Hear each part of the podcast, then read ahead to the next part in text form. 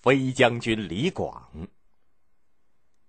汉武帝在反击匈奴侵略掠夺的长期作战过程当中，有一位勇敢机智、很会打仗、精于骑射的三朝老将军，立下过很大的功劳。他的名字叫李广。李广打起匈奴了，骑马跑得像飞一样，箭又射得准。匈奴的贵族和骑兵知道李广的厉害，也已经有好多年了。还是在汉文帝父子两代规定，打匈奴只把来犯的匈奴打出边境，绝不打到匈奴的地界里去。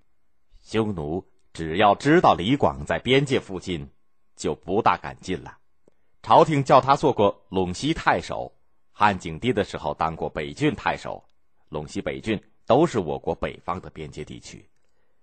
公元前一二九年，匈奴又来侵犯，一直打到上古，也就是。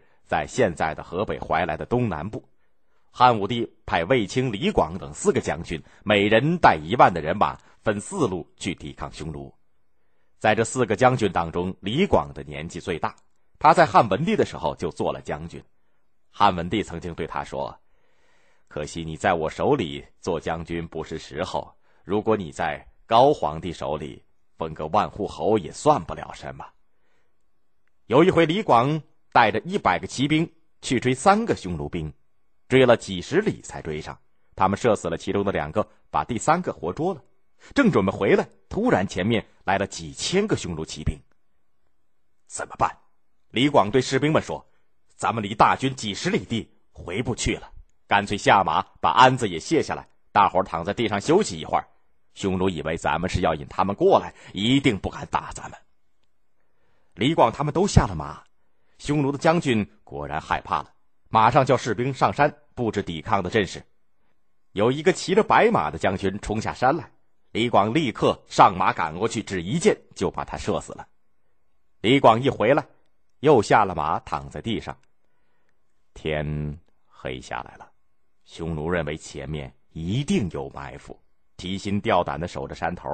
到了半夜，他们趁着天黑偷偷的逃了。天亮了，李广一瞧山上没人，大伙儿这才回到大营。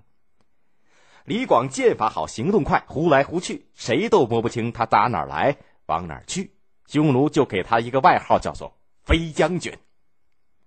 这一回，汉武帝派出四路人马去抵抗匈奴，匈奴的首领叫做君臣单于，他把大部分的兵马集合起来，沿路布置了埋伏，要活捉李广。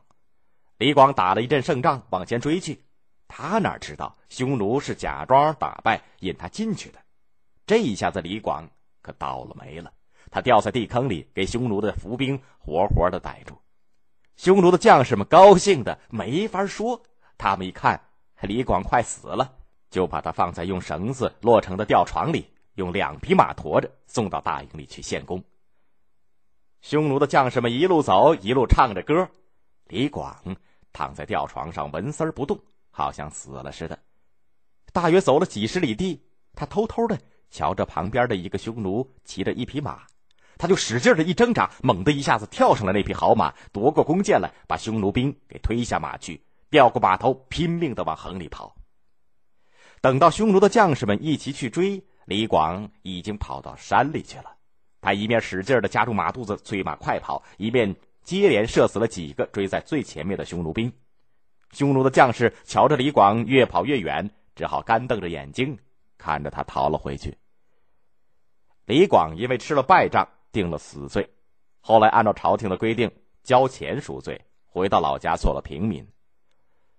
第二年的秋天，也就是公元前一二八年，匈奴两万骑兵又打了进来，杀了辽西太守，掳去了青年男女两千多人和不少的财物。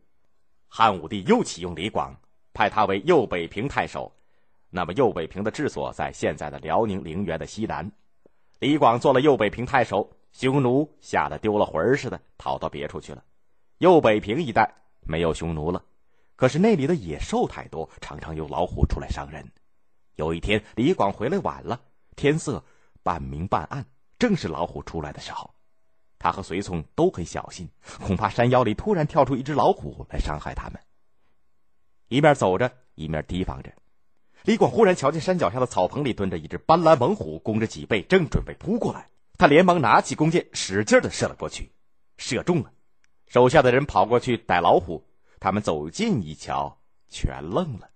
原来中箭的是一块好像老虎似的大石头，箭射进去很深，拔也拔不出来。大伙奇怪的了不得。李广也有点纳闷石头是怎么射得进去呢？这个消息传开了，匈奴更不敢来侵犯幽北平了。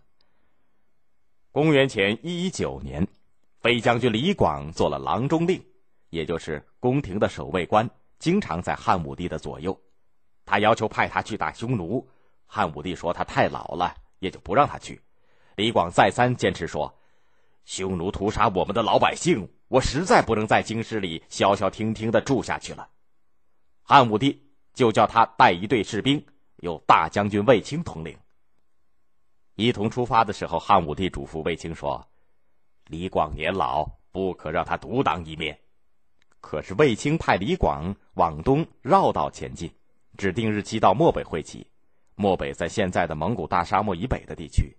李广要求打先锋，因为他不熟悉东路的情况。卫青不答应，后来卫青的大军回到漠南，也就是蒙古大沙漠以南的地区，才碰到了李广的军队。卫青责备他误了日期，李广气得连话都说不出来了。卫青派人审问李广行军误期的案子。李广流着眼泪对将士们说：“我自从投军以来，跟匈奴打过大仗小仗七十多次，有进无退。”这次大将军不让我跟他一起走，一定要我绕道往东。东路远，迷了道，耽误了日子，我还能说什么？我已经六十多岁了，犯不着再上公堂。说着，就自杀了。士兵们一向敬爱李广，一听到他死了，全都哭了。